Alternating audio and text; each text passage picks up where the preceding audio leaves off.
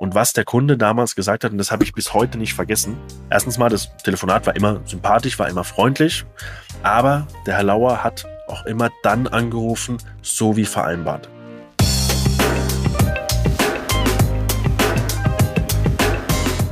Hallo und herzlich willkommen zu einer weiteren Folge des Makler Podcasts. Heute möchte ich mit dir darüber sprechen, warum du ohne aktives Nachfassen nie erfolgreich sein wirst.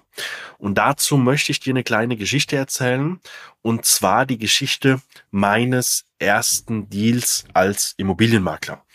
Dafür springen wir zurück ins Jahr 2017, weil das war das Jahr, in dem ich mich selbstständig gemacht habe. Damals noch bei einem großen deutschen Franchise-Unternehmen als freier Handelsvertreter sozusagen, kann man vielleicht so abkürzen, also auch schon auf selbstständiger Basis, allerdings ohne Büro, sondern ich war quasi Teil eines Teams. Und wie bin ich damals überhaupt an meinen ersten, also an mein erstes Objekt und somit auch an meinen ersten Verkauf gekommen? Ich habe mich damals ganz klassisch beworben, dürfte circa ja, Januar, Februar gewesen sein in diesem, in diesem Jahr, äh, habe ich eine Bewerbung geschrieben, weil ich bei meinem damaligen Arbeitgeber, da habe ich auch meine Ausbildung gemacht zum Immobilienkaufmann, habe dann dort noch ein Jahr lang als Angestellter gearbeitet, ähm, war ich nicht mehr so ganz zufrieden. Äh, das hatte verschiedene Gründe, da können wir auch mal eine separate Folge dazu machen, ähm, wie sich das alles bei mir so entwickelt hatte. Habe ich mich beworben und wurde dann eingeladen zum Vorstellungsgespräch, wurde dann auch eingeladen in die Zentrale nach Frankfurt und es war alles soweit positiv. Und dann haben wir, sind wir so verblieben, dass ich einfach mal zwei Tage Probe arbeite. Das war eher der Wunsch von meiner Seite aus, weil ich also wirklich mal reinschnuppern wollte.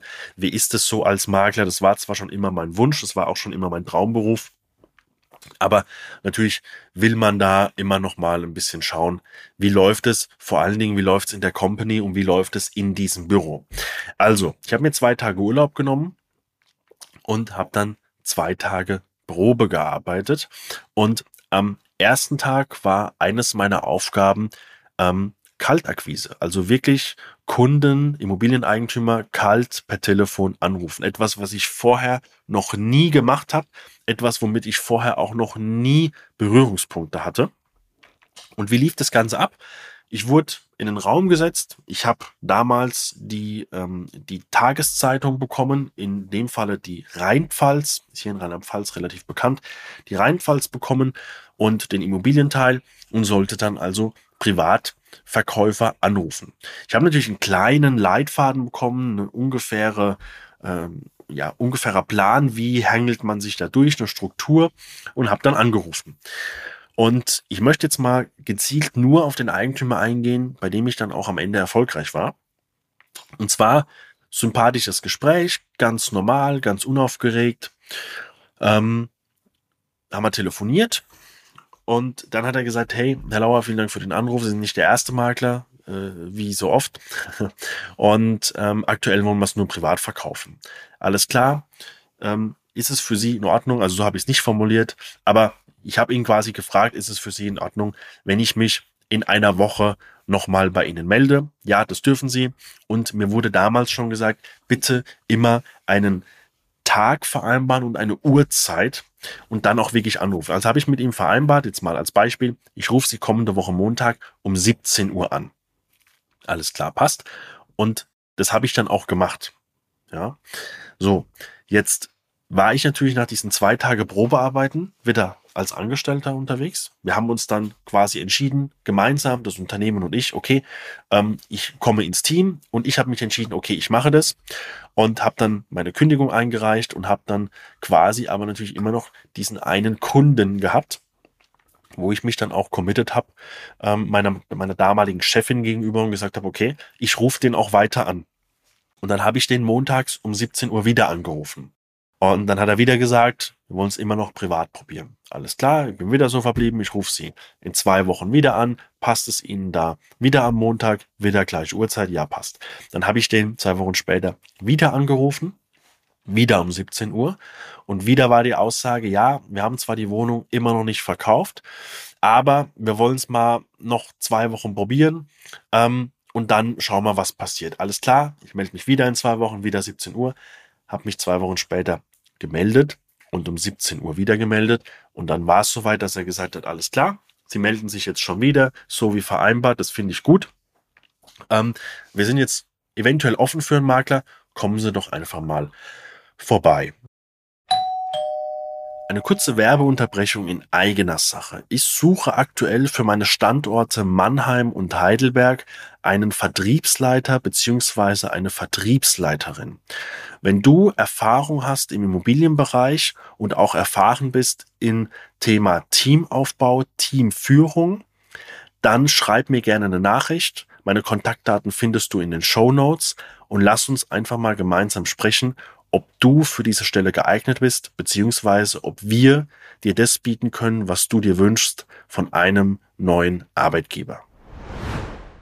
Was habe ich dann gemacht? Ich war ja noch gar nicht als Makler tätig. Das wusste ja der Kunde aber nicht.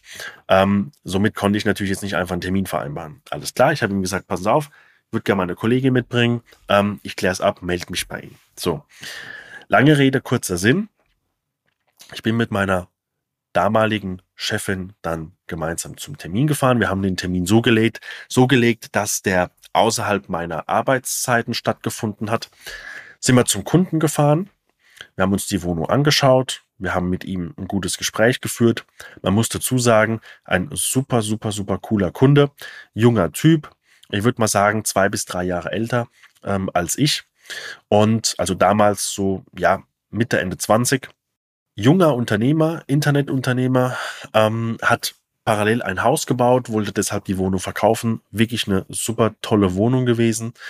Ähm, sehr aufgeräumt, sehr, sehr modern gestaltet, alles neu gemacht. Und dann haben wir ganz normal unser Vorgehen gemacht. Wir haben eine Wertermittlung gemacht.